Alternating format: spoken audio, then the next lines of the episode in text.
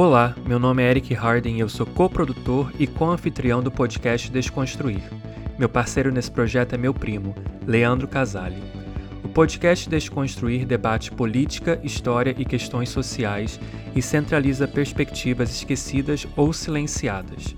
Estamos aqui toda semana com novos convidados.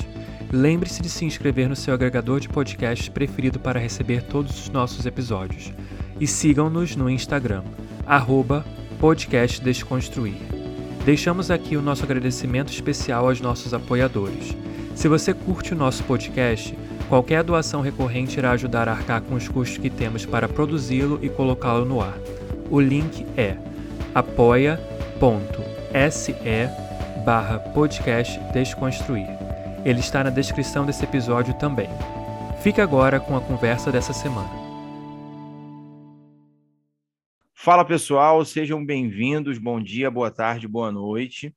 Quem vos fala aqui, como sempre, né, professor Leandro Casale, aqui diretamente do Brasil, do Rio de Janeiro, e meu primo Eric, como sempre, lá da Flórida, nos Estados Unidos. Temos mais um episódio aqui do nosso podcast Desconstruir, e hoje com mais um convidado educador, né? A gente continua focando nos nossos, nossos colegas de profissão, enfim, que tem muito a contribuir. E o nosso convidado de hoje, eu conheci, eu o conheci no mestrado, no mestrado profissional, né, em ensino de história, no Prof. História, do qual eu tenho muito orgulho em fazer parte, aliás, é bom deixar isso claro. Aprendi demais. E o, o André se tornou um, um, parceiro aí ao longo do mestrado, a gente trocou muita ideia, dividimos algumas matérias, né? Lá na Unirio, na, na PUC também. E é, pensamos nele para ser o nosso convidado de hoje, de um tema que é extremamente importante, ainda mais no momento em que nós vivemos aqui no Brasil, onde você tem uma escalada né, de extremismo religioso, de um fundamentalismo cristão, de perseguições religiosas, uh, das, das, diversas maneiras. Uh, a temática de hoje é falar um pouquinho sobre a religiosidade de matriz africana, especialmente o candomblé, e o nosso convidado de hoje é o professor André Coutinho. Vou passar a bola para ele, para que o André possa se apresentar da maneira como ele achar melhor aí. E, antes de mais nada, André, obrigado, cara, por você ter aceitado o nosso convite e estar tá aqui gravando nessa né, hora aqui da noite. A gente sabe como é que é a correria do dia a dia, ainda mais todos nós professores, né? E ser professor no Brasil não é fácil. Então, você dedicar um tempinho aqui para falar um pouco né, sobre a tua vivência, é, sobre a tua história, nesse tema que é extremamente importante e para os nossos ouvintes, para tentar esclarecer, indo desde os tópicos mais básicos até algumas questões um pouco mais complexas que envolvem a tua trajetória e a trajetória dessa religião, né? Obrigado mais uma vez, cara, e a fala é tua aí. Bom dia, boa tarde, boa noite. Né, queria também agradecer aí né, a generosidade né, do Leandro por esse, por esse convite. Também agradecer aí ao Eric, né, por essa mesma generosidade. Bom, é isso, né? É, eu sou professor de história também, né? É, trabalho na rede pública municipal do Rio de Janeiro. Né? Como o Leandro já bem disse, né? Eu nos conhecemos, né? No mestrado do, do Prof História, né? É, e aí dividimos, né? Seminários, né? Participamos juntos aí de algumas disciplinas. É, trabalho, já, já, já comentei né, que eu trabalho na rede pública municipal do Rio de Janeiro, sou do Rio de Janeiro, né, sou do bairro aqui de, de Pilares, né, e eu sou bem, é, eu sou um orixá, né, eu sou, eu tenho, eu sou iniciado, né, a orixá, sou iniciado a orixá tem uh, ah, 10 anos, né, que eu me, que eu me iniciei, a orixá Omulu, né? Também sou iniciado também na nenhuma nenhuma outra tradição, né? Daquilo que chamamos de cultura iorubá, né? Que é uma tradição também diaspórica, né? Da cultura iorubá, que é a tradição de Ifá afro-cubano, né? Eu sou né, iniciado também a, a Ifá, né? Que faz é, que é um segmento, né?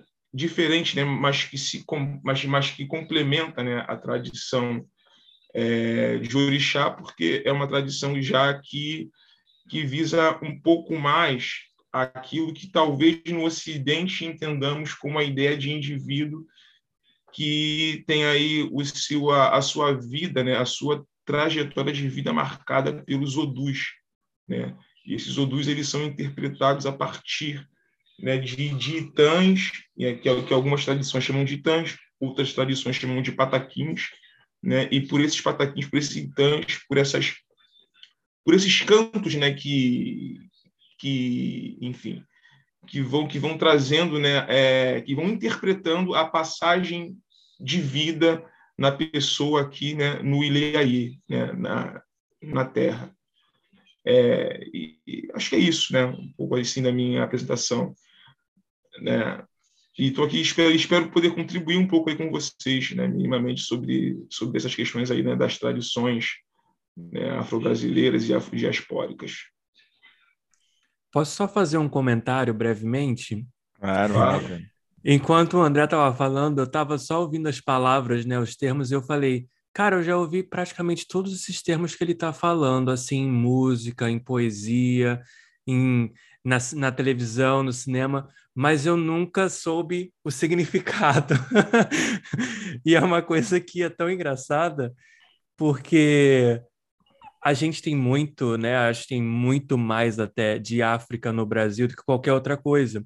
E a gente não dá o reconhecimento, devido reconhecimento à cultura africana e a né, essa diáspora que acabou se criando no Brasil através da escravidão, mas que está presente em tudo, porque como eu falei, está presente na cultura. Quando ele estava falando, eu estava falando assim, já ouvi essa, já ouvi esse termo, já ouvi, já ouvi, mas não sabia o que, que era. Só era só um comentário breve. Pois é, cara. É...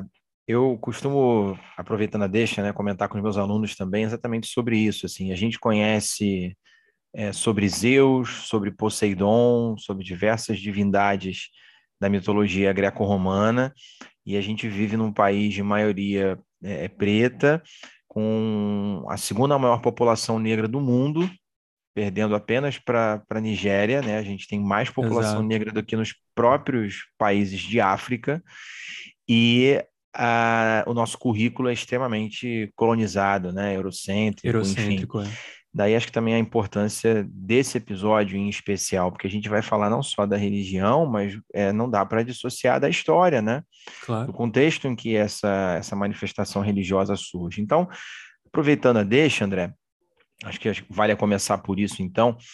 É, qual é a história, basicamente, cara, do, do candomblé? Assim, como é que se forma o candomblé aqui no Brasil? Muita gente fala que.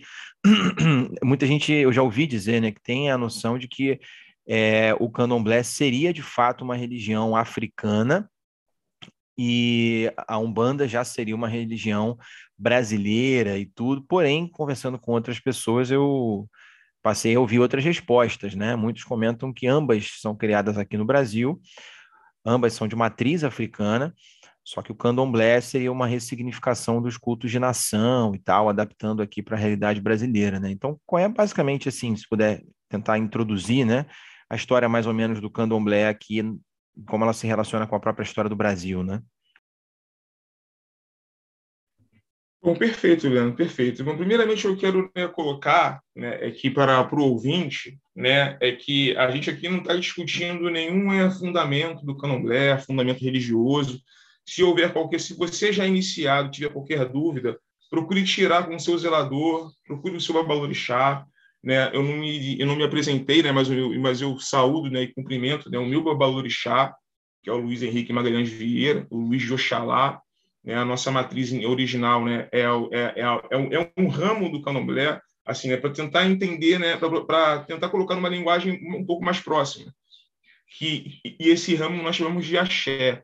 Então, assim, o nosso axé, o nosso segmento, é, ele, ele tem raízes né, no axé da é, Casa Branca, né, que é a primeira, a, que é considerada né, a primeira organização espiritual ao qual chamamos hoje de candomblé. É, é a, seria, no caso, a casa matriz, de onde partiram vários outros segmentos né, desse, desse culto ao qual hoje, hoje no Brasil né, interpretamos como candomblé. Então, assim, a minha linhagem espiritual pertence, está vinculada né, à Casa Branca. Eu sou filho de Luiz Oxalá. Né, e também sou filho, sou é, tem como padrinho, né, que na tradição afro-cubana a gente chama de padrinho, Eu sou afilhado de Paulo Herbibre, né, do Ifá Oman, né, nessa, dentro dessa tradição afro-cubana. É, bom, e aí eu faço só agora só uma, uma um breve assim, é, parêntese para ser editado. Eu acabei me perdendo na sua pergunta, Leandro. Eu tive que me apresentar agora. É, qual foi a sua pergunta? O que você colocou? Tranquilo. Foi só para que você contasse um pouquinho, né, qual é a história do candomblé, basicamente, como é que ele foi se desenvolvendo aqui, como é que ele se mistura com a história do Brasil, enfim. Só para a gente poder começar mesmo. É, bom, eu acho que é, a história do candomblé, ela, é, a, a origem, né, assim, como, como quase tudo, né, ela, ela resguarda muita complexidade. E se a gente for pegar, é, fazer um debate sobre essa história, né, talvez assim ocupe um tempo demais, um tempo demasiado, né, e que, e que eu vou evitar isso. Eu acho que o Ogan Aderbal, o Ogan Aderbal, ele é filho de Iabiata, né, que faleceu tem poucos anos, que é uma importante zeladora, né, assim, é, de, de uma contribuição muito grande né, para o candomblé, né, para essa, essa sociedade de terreiro. O Yogan Herbal ele fala que o candomblé é a grande experiência amorosa de matriarcado no Brasil. Né? Talvez a única experiência amorosa né, de uma tradição criada e liderada por mulheres. Né? As mulheres é, que criaram o candomblé, ressignificaram suas existências, né, é, organizaram, fizeram to toda a sorte de provisionamento né, para com a, as suas comunidades, para com as suas é, para com as pessoas né, da sua da sua matriz, né, da sua África, mas não se restringindo a ela, né, abrindo aí os seus braços, os seus tentáculos e a, a, a essa liderança, né, a essa a essa experiência maravilhosa é que eu devo toda a minha reverência. Né? Acho que sem, sem essa relação com essas mulheres, né? com essas afro-baianas, eu acho que eu acho que isso é que é que traduz bem né, o que é o candomblé, a importância dessas mulheres, né, que que, que ressignificaram as suas vidas dentro dessa experiência espiritual em meio a uma série de circunstâncias né, e adaptações. Né? O candomblé surge a partir de uma organização,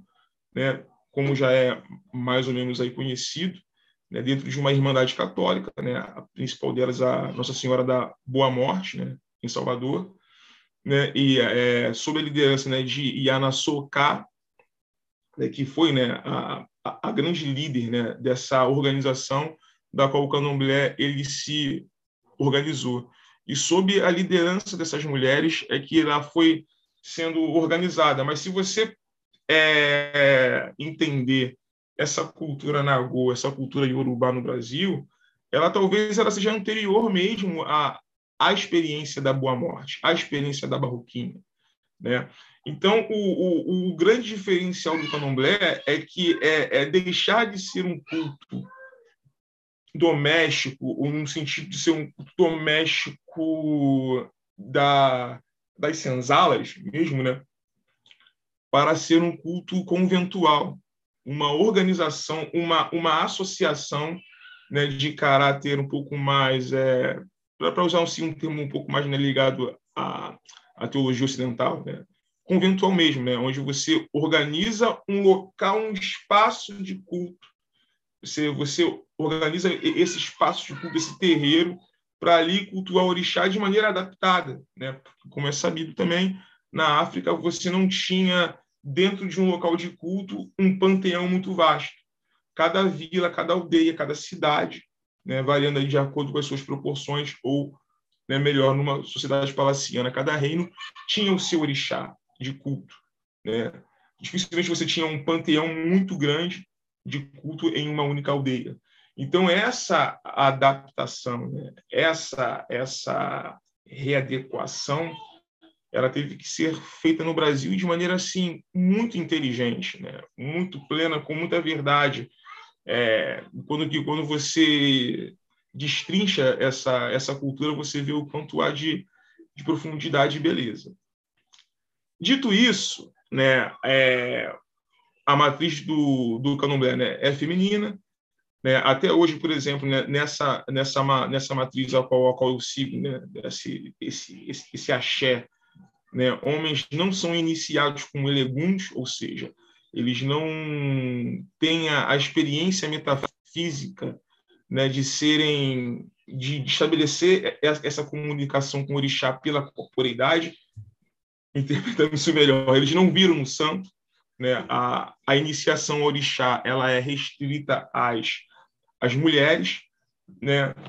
E é bastante curioso, né? Como como isso, né? Ela tem um significado muito forte com um conflito de gênero, né? Que não que está que tá, que tá colocado nessa cultura, que está posto nessa cultura, mas não de maneira direta. Né? E, e, esse conflito certamente já tem seu início na, no continente, né? É, em África, é, mas é bastante interessante né, como essas mulheres é, decidiram, então, criar uma sociedade feminina para, para enfim, para estabelecer parâmetros né, de novos significados, de, de proteção e solidariedade e associação né, de suas pautas. E a partir disso estabelecer a sua liderança frente à comunidade frente à comunidade negra é, é, dito isso né eu não posso também deixar de, de exortar né as múltiplas experiências que se que se que se encruzam né que se que se encontram que estão em perspectiva. Inclusive a experiência né daqui do, do desencantamento né. Por que eu digo isso?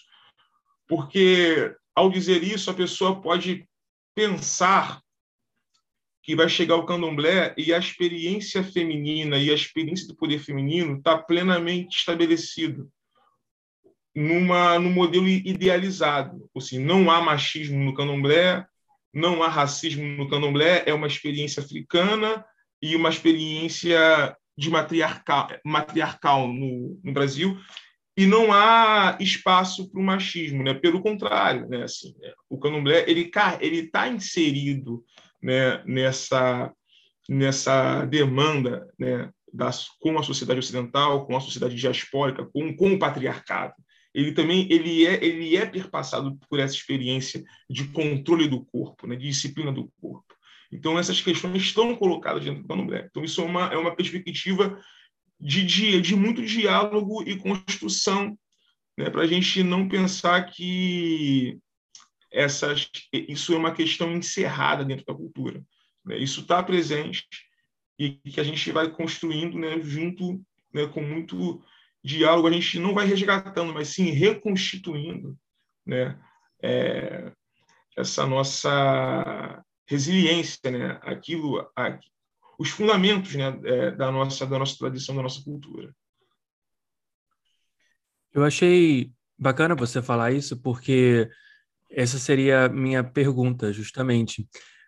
Né, por estarmos, né, não, fisicamente não estou no Brasil agora, mas nasci e fui criado no Brasil, e ser uma cultura extremamente patriarcal e desse modelo né, judaico-cristão, então, mesmo tendo uma uma religião onde ela é de fato matriarcal, ela vai ter que acabar se adaptando, né, aos parâmetros da sociedade onde ela se estabelece, né?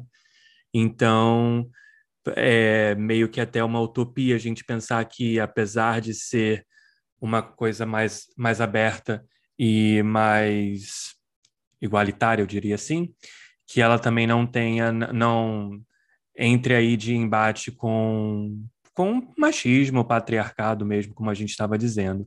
Então, o que que você diria, André, para quem né, não tem assim essa essa vivência, essa experiência?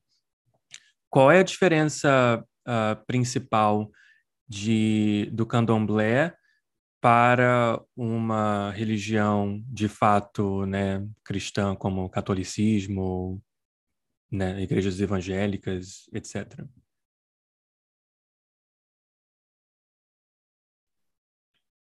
Perfeito. É, é, assim, bom, acho que é, talvez a grande difer diferença, né, assim, as vezes são, são assim, são múltiplas, né? É, primeira coisa que a gente tem que entender é que é, o quanto é difícil, né, você dialogar com essas perspectivas ocidentais, porque a, a própria ideia de religião, né, do religare, né, de que, de que a, a, existe uma que nós, que nós estamos sob um, pecado original, que nós perdemos, né, é, vivemos um desencantamento de mundo e que a gente precisa se reconectar, né? Na, quando na verdade, né, o meu corpo é, é essa é essa quartinha, o meu corpo é esse templo, o meu corpo ele ele ele ele resguarda o meu orixá, né? O meu orixá eu talvez, né, a própria ideia de incorporação é uma ideia um pouco eu não sei se cabe, porque eu acho que muito mais aí no caso do candomblé, a ideia a ideia original de você virar no santo, porque essa divindade ela já habita no meu corpo, ela já habita em mim. O que acontece na iniciação é a detonação de uma bomba chamada axé. O axé é detonado e essa minha algo uma palavra que é muito complicada né, para nós de ciências humanas, mas algo que seria um pouco próximo da ideia de essência ou máxima ou massa original daquilo que, que eu sou, para além do racismo, para além da violência, para além do modelo cartesiano de educação, para além da, da disciplina do corpo. Né? é, esse esse esse axé é detonado. Então assim, então a diferença é muito grande. Eu não sou atazanado por pelo demônio, né? É, eu sou constituído, né, do meu do meu da, de uma conexão com meus ancestrais, né, e com e com e com esse essa máxima potência ancestral que é o próprio orixá, né? isso não, não é algo externo a mim, não é algo que não é algo que eu deva buscar numa disciplina para obter uma salvação. Pelo contrário, né? Eu tenho que ser é, eu tenho que ser um orixá. Eu tenho que eu tenho que passar pelo Aie cumprindo né, é, sendo aquilo que os meus ancestrais esperam de mim quando, quando, eu, quando eu encarnei. Né? trazendo para a vida, para minha, para mesmo dentro da, da, minha circunstância, trazer essa minha plenitude, né? E claro que aqui eu deixo bem claro mais uma vez, né? Se qualquer dúvida, né, entre o que esse humilde professor fala e o que o seu zelador disser, que você opte pelo seu zelador, converse com ele, é, até porque aqui não está sendo discutido nenhum tipo de fundamento, e sim aquilo que a gente, é, nas ciências humanas, né, especialmente na questão mesmo da história, a gente problematiza. E a gente problematiza é, o conhecimento não é para para cercear ou para apagar ou para desqualificar a tradição, pelo contrário, mas é para demonstrar o quanto a tradição ela é profunda e profícua, né, para demonstrar a complexidade da sociedade, a complexidade da civilização e o quanto nós somos e fomos sujeitos ao longo da história. Nós nunca estivemos no meio, largados no meio da rua mesmo após a abolição. O nosso caráter associativista está presente, o nosso caráter de resistência sempre esteve presente, e é para isso que a gente trabalha, e não para desqualificar ou para desmerecer nenhum tipo de tradição. É isso. Perfeito. É, é, cara, assim, eu acho muito bonito a forma dele falar, né? Assim, Lindo, eu tava aqui, eu, literalmente, eu, não dá pra vocês verem, mas eu tava já aqui com os olhos já marejados, eu achei muito bonito, viu? Porque... Me tocou de uma maneira assim que eu nem esperava, pra falar a verdade. É, é muito bonito ver o orgulho, né, o, o André, da, da, da história, da religião da qual você faz parte, e, e você, então, enquanto professor de história, ainda fala com mais propriedade ainda, para além da sua vivência né, religiosa.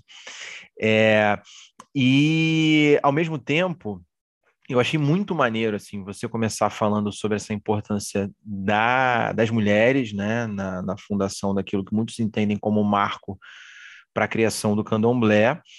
E eu fui anotando algumas outras coisas aqui que você foi falando, né? É, e aí a gente vai vai abrindo para você comentar também.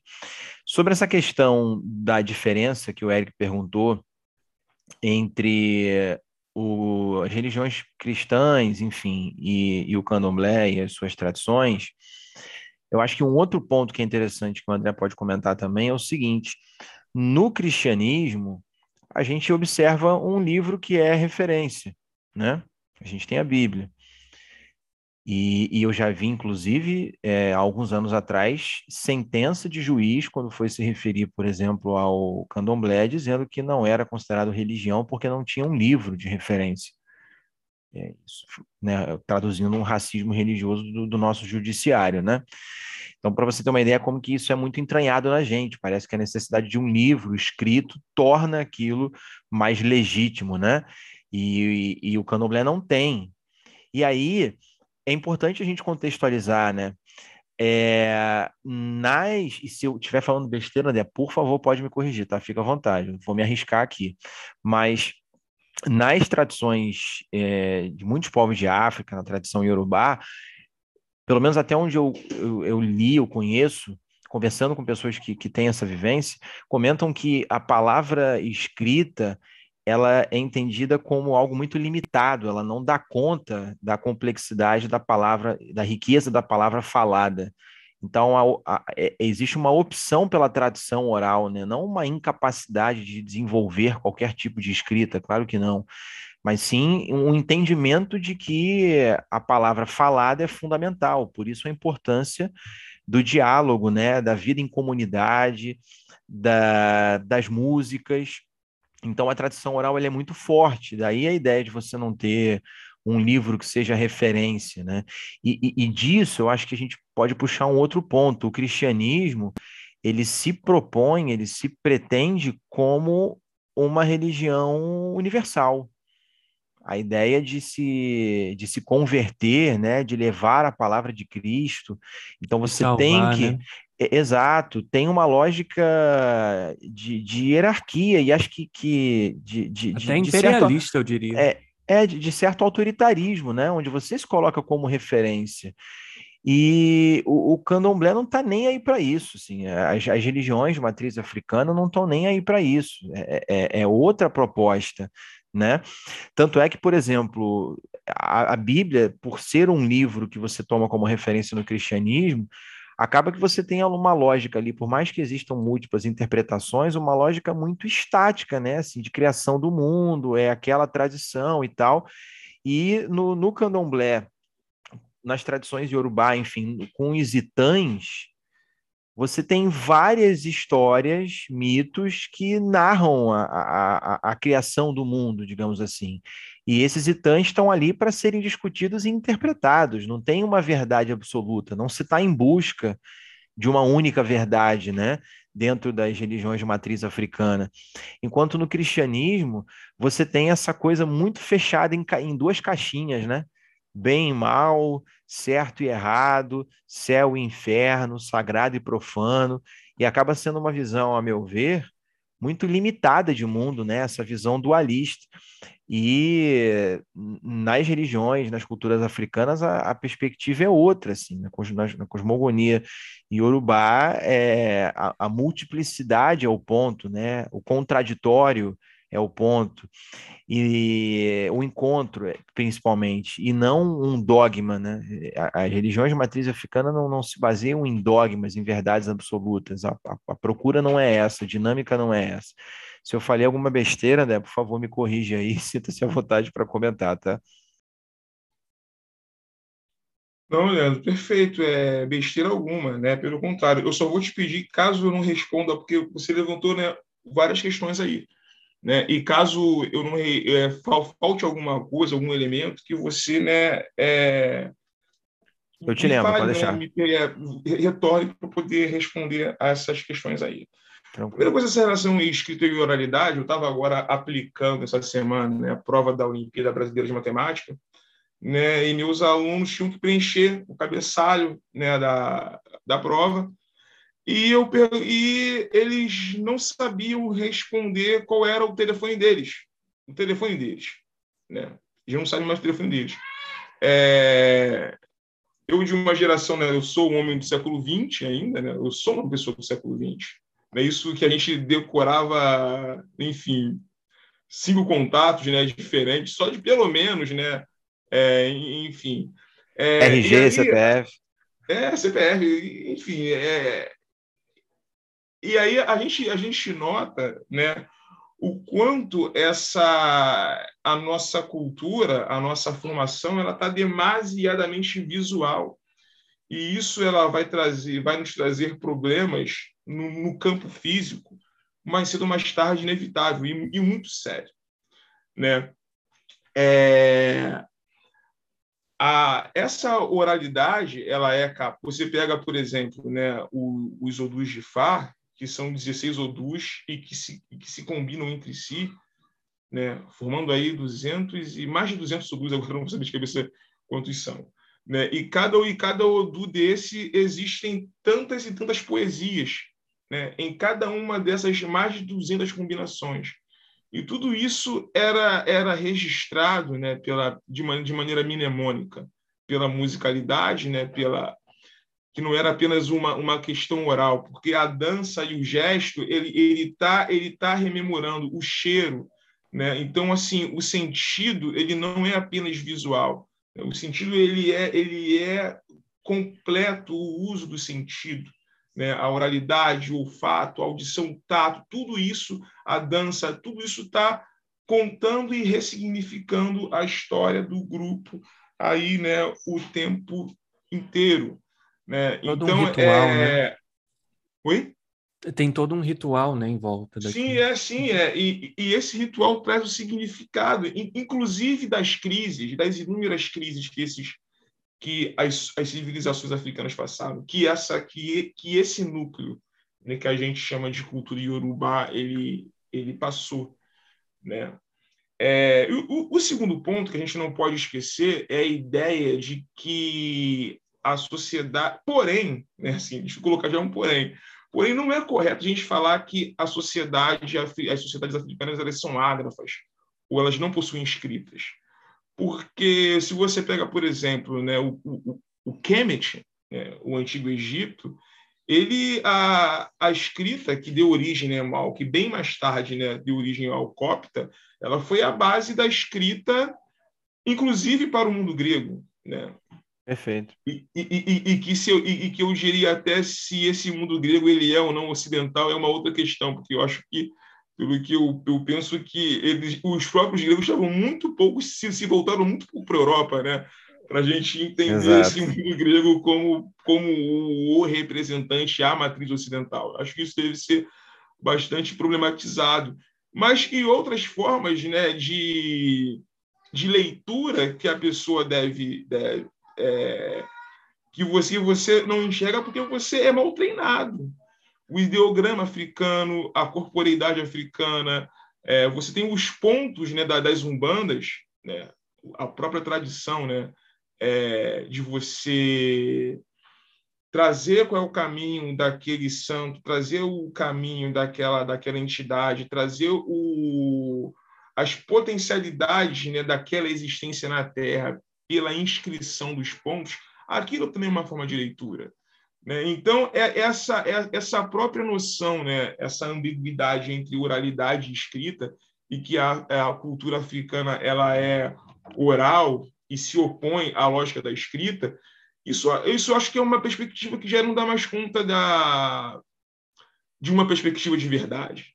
Né? Acho que isso na, isso, na real, ela, a África ela, ela, ela tem sim a escrita, mas ela não é só não é não se restringe a, a, a ela. Existe, existem várias várias perspectivas desse uso do sentido, né? E no qual trazendo para a cultura iorubá, sim, é, a detonação dessa energia vital, qual a gente qual chamamos de axé, esse axé ele é fundamentalmente né, detonado pelo uso, pela movimentação da palavra, pelo encantamento da palavra.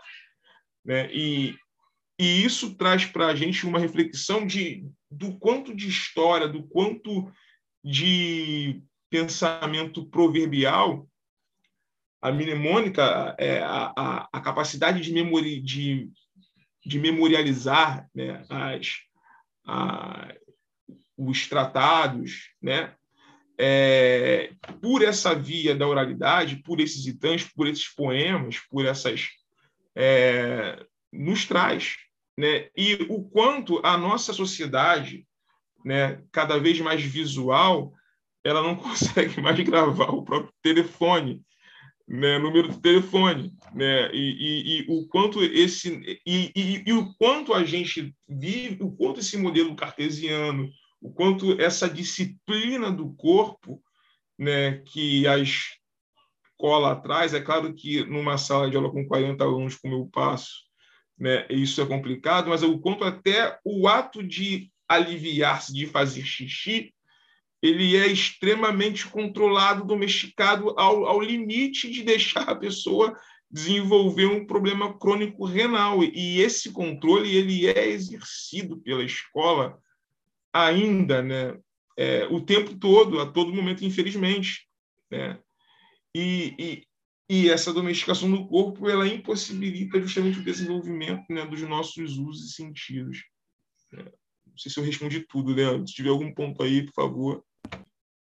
Não, não, tá, tá, tá ótimo. Primo, quer falar alguma coisa ou, ou sigo aqui? Não, segue, pode seguir. Tô, tô é... aqui aprendendo ouvindo. Já que você levantou essa bola, André, comentando sobre essa questão do corpo, né?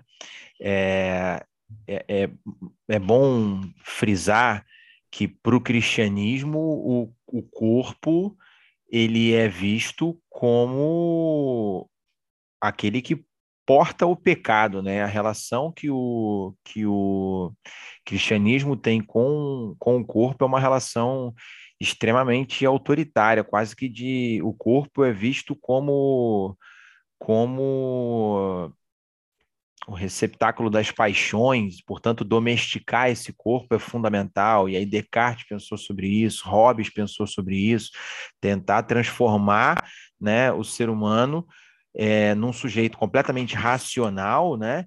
E o corpo seria a paixão, e por isso ele precisa ser controlado, porque os desejos do corpo desvirtuam o homem do caminho da salvação, né? Então é uma relação de tabu mesmo com relação ao corpo, sexo, sexualidade e Prazer. a visão exato, exato, tudo atrelado ao pecado, né? em prol de uma série de privações que você deve passar na vida terrena para conseguir chegar no, no, reino dos céus. E uh, a visão de mundo Yorubá nesse sentido é bastante diferente, né, Adé? Então, já que você levantou essa bola sobre a questão do corpo, né, como que, que a visão Yorubá se diferencia do, do cristianismo nesse sentido, né? Qual é a visão que você tem com relação ao corpo e até mesmo a, a, sexualidade, né? Prazer, enfim. Eu sei que isso daria um podcast inteiro, claro, mas é, tentando de maneira introdutória, né, para quem está ouvindo entender mais ou menos como é que funciona a dinâmica, qual seria a grande diferença, digamos assim, dessa visão de mundo iorubá nessa questão do corpo e da sexualidade se comparado ao cristianismo, lembrando que é, a gente está pegando muita comparação com o cristianismo, não é que a gente está colocando o cristianismo no centro, não, tá, gente? Mas é porque é, é, é, é, é a gente é, vive num país que é de maioria cristã. Né? Histórico, né? então, cultural, so, somos, somos formados por uma tradição judaico-cristã que, mesmo se você se diz ateu, você é influenciado por essa moral, né? por esses valores. Então, não tem como a gente não falar disso, não estabelecer as comparações. E eu acho que acaba sendo um pouquinho didático para a gente ver quais são as diferenças de visão de mundo, né? É, não perfeito, né? É, Primeiramente, assim, né, o que eu queria também trazer alguma problematização, e, e, isso foi até uma, uma questão da sua fala original, que é a questão da universalização né, da, do cristianismo, né, da cristandade. Né? É, é, é bom a gente, é, e eu coloco isso né, de maneira até assim, bem é, com simplicidade, né, com, com singeleza, é, mas é, é, bom a gente também baixar um pouco a bola deles, porque essa universalidade ela, ela, é, ela é pretensiosa apenas, né? Porque a macumba comeu solta em Portugal, a macumba comeu solta na Espanha, Maria Padilha, né, da, da própria Umbanda, ela tem esse, esse, esse, esse entrelace, né, esse entrelaçamento cultural, né, de macumbarias espanholas, né? o, o, próprio Galho de Arruda ele não é africano, ele é ele é oriundo, né, de práticas mágicas espirituais, né, de, europeias, não sei se célticas, não sei da, de, exatamente é, de qual de qual segmento, mas essa universalização, né, essa ela ela é apenas é, pretensiosa, né, porque é, o, o, jogo o jogo está sendo jogado o tempo todo, é, a, a todo momento. Igreja Perfeito. Católica Apostólica Romana ela só existe em Roma e olhe lá, e olhe lá, ela, ela é romana apenas, porque é, os processos estão sendo estão sendo o tempo, o tempo todo ressignificados, reconstruídos, assim como acontece até mesmo com a experiência islâmica em África. Né? É, é, é, é não é o mesmo islamismo que há na Península Arábica, é, é uma outra é uma outra configuração é uma outra é, composição.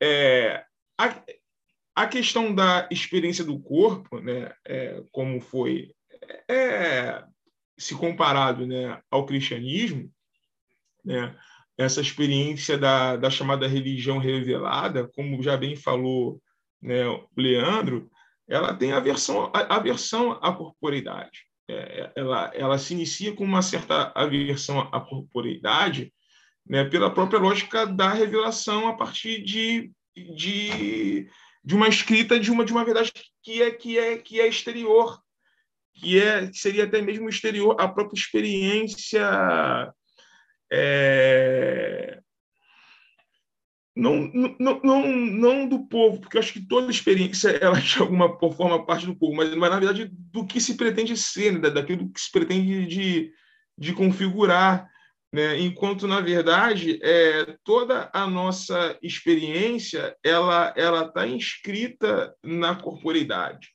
né? E essa corporeidade, de um modo geral, e aí traz, trazendo um pouco né, para a experiência do que a gente entende né, como cultura iorubá ou, ou como a, a, as múltiplas tradições afrodiaspóricas do Brasil, que é a, a, a experiência do gozo, né? a experiência da, de, de você, a partir do corpo, gozar, né? a partir do corpo, você manifestar a sua energia vital de existência. Né? É, na verdade, é a, a doutrina, né, é, a doutrina do, assim, não, não, vou falar da doutrina porque a, a, eu também sou, sou perpassado por esse, por esse, eu também sou cartesiano, né? Assim, é uma, é uma pretensão, uma quimera, né? De achar que a gente não é, não está perpassado por essa experiência, né? Ah, nossa, é, é, é, eu, eu, eu, eu, eu tô aí, pessoal, tá? É, então, é, a nossa prática é pela alegria, é, é, é por você manifestar a sua plenitude vital pelo gozo. E por isso, até mesmo, que mesmo na experiência de dor, mesmo na experiência de luta, eu não posso e não devo me furtar a ter essa experiência do, né, do gozo, a buscar, a buscar o tempo todo a ter essa essa manifestação da corporeidade e a própria e a própria manifestação do seu orixá, que é a, a sua plenitude muito próximo, como eu já falei, daquilo que a gente entende por uma essência, é um pouco próximo daquilo, né? é a nossa grande manifestação né? É, da plenitude que acontece nessa corporeidade a todo momento. E eu estou dizendo isso né, muito consciente né, de que isso talvez não seja a perspectiva daquilo que o ouvinte adepto da religião, da realidade, da tradição vivencia ou, ou experimenta em sua, em sua relação. Né? Primeiro, né, eu também, assim como o ouvinte também é, é perpassado por essa por essa por essa tragédia, né, que é a, a experiência né, de castração né, do mundo de, e de controle né, do corpo do mundo ocidental, e isso também está presente né, na, na tradição, na nossa tradição né, de corporeidade dos nossos terreiros. Isso, na verdade, é um jogo que está ali sendo sendo jogado, sendo sendo traçado, que está daquilo que está posto, né? E de repente até mesmo a a experiência, né, com o seu zelador, com sua zeladora, com a sua com a sua linha, com o seu segmento, é, seja um constitutivo de outra forma. Né? O que o que eu estou seguindo aqui né, é, é, a lógica de corporeidade, de, né, como é vista e trabalhada pelos meus pares, né? especialmente o professor Muniz Sodré, né? enfim, dentre, dentre muitos outros aí, né, ao qual nós nos filiamos, admiramos e buscamos aí também construir, reconstruir, ressignificar nossa existência. O, o corpo no Ocidente ele é o grande vilão, né? Basicamente é isso, assim, para a visão ocidental. Desde lá de trás, com, com Platão, passando por outros autores, como a gente já citou aqui, dentro da filosofia considerada ocidental. E eu acho muito interessante a visão que, que a cultura iorubá tem com relação a, a, ao corpo, né? Até mesmo pensando em libido, quando a gente fala em libido, a gente não está pensando só na questão sexual, né? Libido é potência, libido é, é, é vida, basicamente. A vitalidade. Né? É. Ex exatamente. Então, não, não se resume ao sexo. O sexo é uma das chaves. Libido é desejo de vida. E como existe na, em muitas culturas africanas, na tradição iorubá também, e aí mais uma vez, André, se eu falar besteira, me corrija aí, é, como existe essa questão da comunidade, do, do compartilhamento, né, do compartilhar a alegria, isso está presente em diversos aspectos da história mesmo, da própria, das próprias religiões de matriz africana, com essa reterritorialização, né? a presença, a questão dos terreiros, a, a ressignificação das tradições, dos cultos de nação, como que você está sempre reconstruindo laços, porque, pelo menos no pouco que eu conheço, assim, me parece que se você perde na visão de muitos povos africanos, se você perde o contato com a sua ancestralidade, com a sua comunidade, isso significa morte. Então, não compartilhar significa morte. Por isso que o Luiz Antônio Simas fala muito, né, que, que o oposto, eu falei disso no outro podcast já com o William, essa frase, citei, estou citando Simas de novo, o oposto da vida não é a morte, sim o desencanto, né? É, então, compartilhar alegria é fundamental, né? Para produzir vida, e é, é, isso que é libido. E é claro que o, o sexo acaba, e a sexualidade acaba sendo uma das formas de você manifestar isso não existe, não vou dizer não existe, mas a lógica é de que numa relação com uma outra pessoa, numa relação sexual, ali não é uma relação de, de dominação de um corpo sobre o outro, né? De tentativa de controle, mas sim uma forma de ambos compartilharem a alegria entre si. Ali você está, de fato, colocando a tua potência e, e, e compartilhando a tua potência. Não sei se posso falar o teu axé também, André naquela relação. E, e, pode ser através de uma relação sexual, pode ser através de várias formas de relacionamento. É, mas essa é que acho que é a grande chave, né? Que eu percebo assim, né, na, no pouco que eu conheço e estudo. A questão da comunidade, do compartilhamento, do contato com o outro, do compartilhar a alegria, né? E principalmente, como o André comentou agora, assim eu entendi, né? em momentos onde você está sendo oprimido, e o que não falta é opressão na história da, da, das populações de África, né? Da, diaspóricas, enfim. É, é, é, principalmente em meio à opressão que você precisa é, afirmar o seu desejo de potência, a sua libido, nos seus mais variados sentidos. Então, no terreiro você tem isso, na música você tem isso, na dança você tem isso, no sexo você tem isso também. Então, dessa maneira, é, é um embate muito forte com a visão de mundo cristã, né, cara?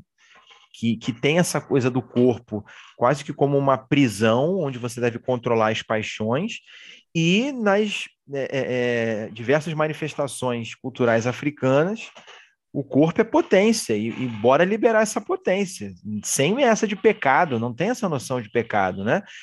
E aí você imagina, para um cristão tomar contato com uma imagem de um orixá que tem é, um falo, um pênis como símbolo, para uma religião que transforma corpo, sexo e sexualidade em pecado. Aí a gente vai entendendo como é que essas religiões vão sendo demonizadas, né, nas suas mais variadas narrativas, por conta de, de, dessa afronta. De fato, as visões, a, a, cosmogonia africana, ela afronta o cristianismo em diversos aspectos, assim, assusta mesmo, afronta. E afronta por ser muito diferente, e o cristianismo ele, ele não tolera a diferença em muitos casos, infelizmente e afronta porque mexe com essa questão realmente do corpo, do desejo, da libido que está ali em você. O cristianismo tenta matar isso, a filosofia ocidental tenta matar isso, mas não consegue. Então você vive nesse confronto quase que, que, que eterno, né, de você com você mesmo. É, e é uma prisão.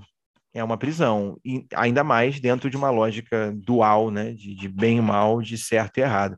Então, eu acho que pensar sobre essa, sobre essa questão do corpo, da libido, da sexualidade é muito interessante. Não sei se o André quer comentar, acrescentar alguma coisa, senão é, a gente vai com, vem com outras perguntas aqui, mas essa, essa parte me interessa assim, demais, demais mesmo.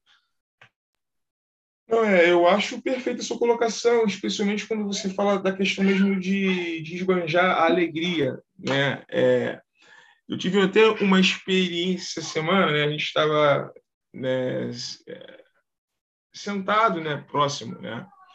É, e aí tem aquela rodinha que um fica sacaneando o outro, né? Ah, e tal, e tal, e tal. A gente fica sacaneando. E teve uma situação em que foi engraçado, não posso nem né, comentar, né?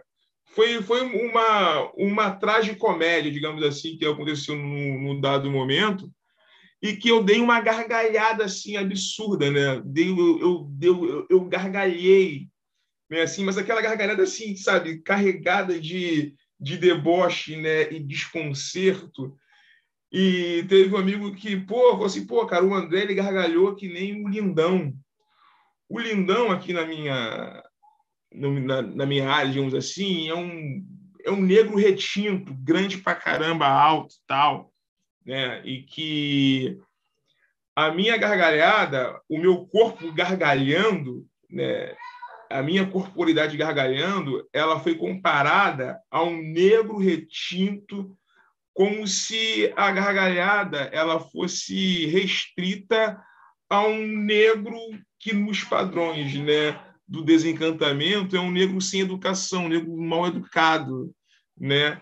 É... Então você nota que o riso, a, a contenção do riso, ela não está restrita à época medieval. O riso ele é controlado e muito bem controlado até os dias de hoje, e especialmente esse riso e essa gargalhada do corpo negro, né? Muito forte. Então é, é e aí como você bem colocou para complementar essa questão da da libido, né, é, bem, é bem interessante, especialmente quando você manifesta isso publicamente, né, e o quanto os nossos corpos eles ainda são, eles estão sendo disciplinados o tempo todo, mesmo no momento né, de descontração, mesmo no momento, né, num, num suposto momento de gozo, num suposto momento de, de alegria, né, enfim. É... Porém, né, eu quero, eu só, eu gostaria de voltar a essa questão da corporeidade, né, que como eu havia falado, né, é um pouco no, no início, é, meu receio é que as pessoas acabem pensando que isso no candomblé está muito bem está muito, tá muito bem resolvido e quando está e não está, porque tudo isso está tá muito, tá muito, tá muito presente, né? Assim, é, só que assim, eu tenho é, receio, não é, não, é, não é um receio castrador. É porque muitas das vezes né, a gente quer discutir a corporeidade a, a, a questão do corpo dentro do candomblé e numa perspectiva de colocar um problema do século XXI, um problema, questões do nosso mundo, e levar e movimentar isso pela cultura iorubá africana, pela cultura diaspórica em suas diferentes temporalidades, e o quanto isso pode ser complexo e até, de certa forma, perigoso no sentido de fugir de uma perspectiva de verdade. Né? E o quanto a gente tem que ter um pouco de cuidado com isso para ao operar, porque na verdade a gente pode estar discutindo uma questão que é do tempo presente ou que é de um determinado é, núcleo e querendo justamente universalizar essa experiência para, inclusive para para o candomblé. Não sei se me fiz entender, né? É isso. Por exemplo, por exemplo, né? Assim. E aí vocês me desculpem. É, eu estava vendo outro dia uma participando né, ali como, como ouvinte né, de, um, de, uma, de, uma, de uma mesa de debate, né? ah, mas só se fala no falo, mas só se fala no falo, só se fala no falo no candomblé. E cadê o cu e a buceta? Né? Falando assim dessa, dessa maneira. Né? Cadê, cadê, cadê esse corpo? Assim, né? Eu não sei se, não sei se é, é um pouco vulgar, mas é dessa forma que a gente é, coloca. Na verdade, é, está até ali, ali presente também né? É, a, a genitália masculina, a genitália feminina. E se isso não é exposto de uma maneira ou outra, e não vai ser o que vou expor aqui em qual momento isso tá, essas questões estão presentes, né? A questão da representação né? da fecundidade, né, do goze e, e, da, e da libido, né, eu, eu trago isso que, olha, assim, o candomblé não é a essência, o candomblé é uma experiência. Acho que isso a gente não pode fugir. Ele não está ali para ser a autenticidade do, do, do sentido do, do corpo e da corporeidade. Ele é uma experiência e você vivenciar essa experiência em, sua, em seus gozos, em sua alegria, em suas formas tão sublimes de sublimar e nas suas tensões, né, e como essas tensões são narradas em suas memórias em suas identidades, é, é o grande gozo também. É, é, é isso que tem que ser, que merece ser abordado né? E, e não buscar essa autenticidade da corporeidade da manifestação, porque você pode estar imbricando por um caminho que, olha, até que ponto isso é uma questão para o candomblé? Pode ser uma questão para você, pode ser uma questão mais vai estar ou não, é, é trânsito, está sendo, tá, tá, tá, tudo está em, em, construção. Né? E a gente tem que ter, tem que ter esse, esse cuidado nesse manejo. E eu espero ter me feito entender aí, né? E, e, sem ter sido, né, assim, agredir aí aos ouvintes do. Mas, mas é como as questões são colocadas, né? Assim, é isso. Não, não, deu para entender sim. É, é, e tem que ser falado do jeito que, que as pessoas falam mesmo, né? É, ela colocou a questão, você compartilhou. E aí eu fiquei pensando no seguinte: é, o falo para as religiões de matriz africana, ele é mais um elemento dentre tantos. Ele tem, sem dúvida, a sua importância. Mas eu acho que para a cultura europeia, né, para o eurocentrismo, o falo tem, um, tem uma, uma importância central. Está muito mais no centro, até pela questão do patriarcado, do machismo, enfim, se comparado, por exemplo, à, à, à cosmogonia Yorubá, por exemplo. É, mas é, é, é, por isso que eu falei, Leandro, a questão da. Isso pode ser uma questão ou não. Na verdade, isso é uma questão do século XXI, né? Que a gente está querendo transitá-la, porque, olha, né? Pode estar ou não. E eu não estou aqui para dizer o que você quer ouvir, assim, miúdos, né? sem querer ser, ser grosseiro, né? É, olha, nem sempre vai dar, nem sempre vai ser possível, né? Porque pode estar presente como pode não estar. É, é, satisfazer, né? Porque, e, e, e, às vezes, Leandro, nós que somos historiadores, nós, nós somos um pouco os chatos da história, né? digamos assim, porque a gente está ali para justamente, olha, para buscar essa, essa perspectiva de verdade que às vezes se confronta com, com aquilo que a gente gostaria, mas não é, não, não é bem assim, né? Não é, tem, a, a, a, a vida tem uma dinâmica, né? E, e, e, que você tem que buscar o gozo nessa dinâmica e, e, entender o quanto essa dinâmica é bonita. Né? É, é, a, Pessoas querem respostas a, muito rápidas. A tradição ela, ela não está coberta da autenticidade que eu quero dar para a coisa, não é? Não tá é isso. A gente vive num mundo onde tudo é muito acelerado, as pessoas querem respostas rápidas, né, para as suas questões. E você e falou se tem mesmo, uma né? coisa que essencialmente não é da essência africana, né, sendo, sendo redundante, é a perspectiva da autenticidade, né? Porque a, a, a, o outro é uma possibilidade.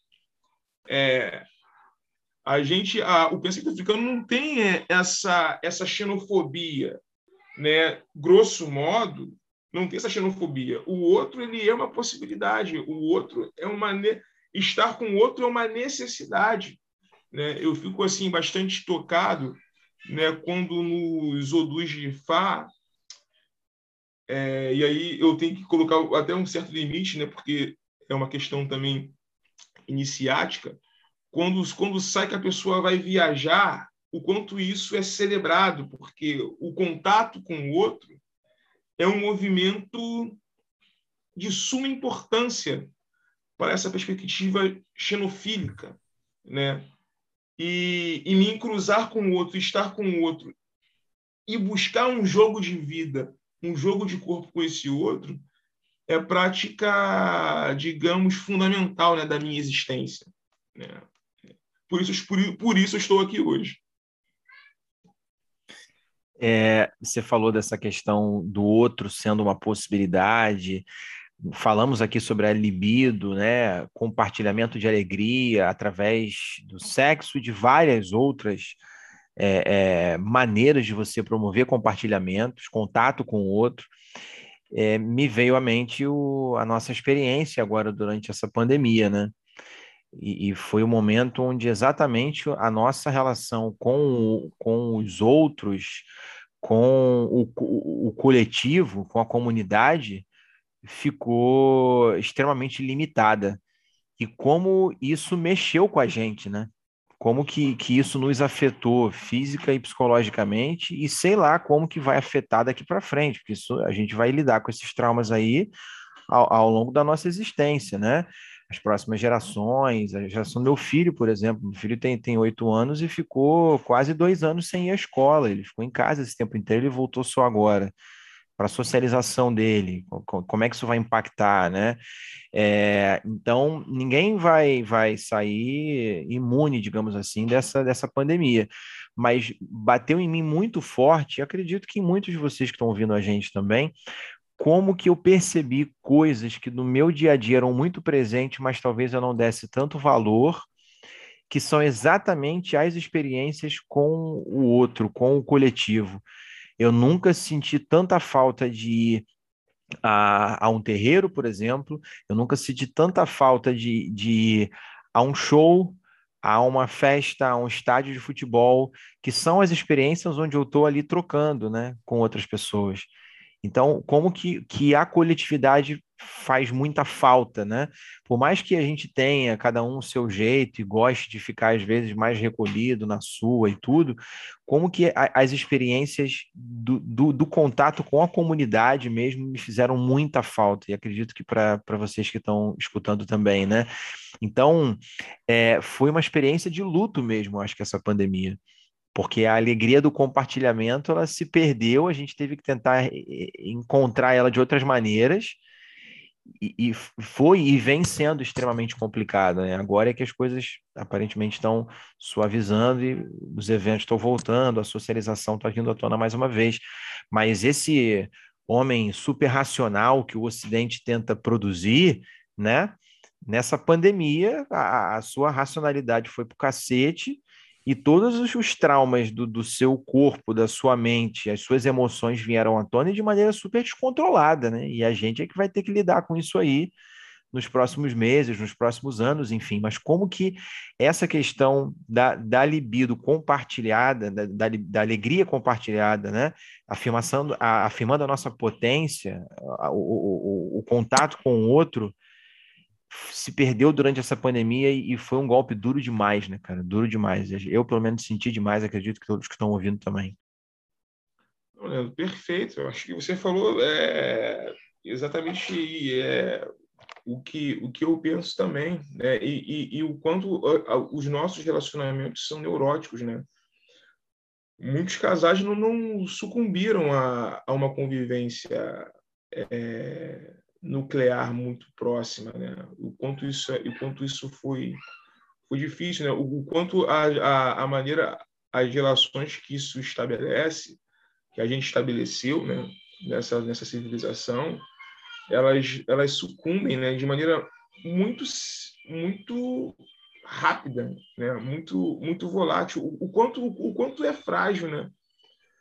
O quanto é frágil essa e, e acho que e mostra assim a necessidade da nossa família ser extensiva, né? É, o tempo todo, né? Que esse casal monogâmico nuclear fechado em si, né, não dá conta e acho que a, o próprio provérbio africano, né, que diz, eu não esqueci agora de a qual povo, acho que é da África Ocidental mesmo, tipo, região né, da África Ocidental, que fala que é necessário toda uma aldeia para educar uma criança. Né? Acho que isso está tá mais do que evidenciado e que a nossa relação deve ser muito mais holística e, e enxergar no outro várias e várias e várias possibilidades, ainda mais em tempos né, é, do que nós estamos passando, né, a, a gente da, das nossas pseudo-tolerâncias, né, enquanto brasileiros, né, a gente não a gente acreditava na, na cordialidade, a gente não, né?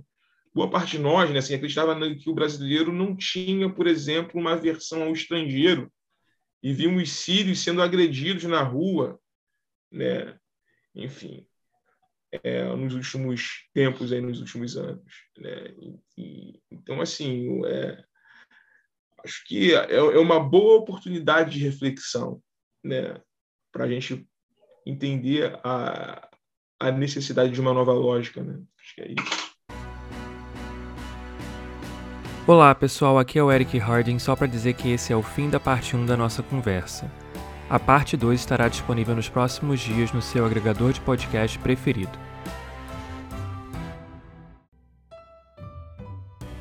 Obrigado mais uma vez por ouvir o podcast Desconstruir. Um agradecimento em especial aos nossos apoiadores. O que você puder contribuir conosco no apoia será muito, muito bem-vindo. Sua doação recorrente de qualquer valor irá ajudar a arcar com os custos que temos para produzir e colocar o nosso podcast no ar. O link do Apoia-se é apoia.se barra podcast Desconstruir. Ele está na descrição desse episódio também. Inscreva-se no seu agregador de podcast favorito para receber todos os nossos episódios assim que forem lançados. Nos vemos e trocamos ideias lá no Instagram, arroba podcast Desconstruir. Sua resenha de 5 estrelas no seu agregador preferido é uma excelente forma de divulgar nosso trabalho. Isso nos dá maior visibilidade, por exemplo, no Apple Podcasts, Spotify e Google Podcasts, e faz com que mais pessoas possam descobrir nosso trabalho. Se você curtiu essa conversa, compartilhe o episódio com outras pessoas. Nada substitui a propaganda boca a boca. Nossa intenção é de que as conversas do podcast Desconstruir agreguem conhecimento e ajudem a expandir os corações e as mentes dos nossos ouvintes atuais e dos que ainda virão. Pode ter certeza de que fazemos tudo isso com muito carinho e dedicação. A gente quer saber: o que você vai desconstruir hoje?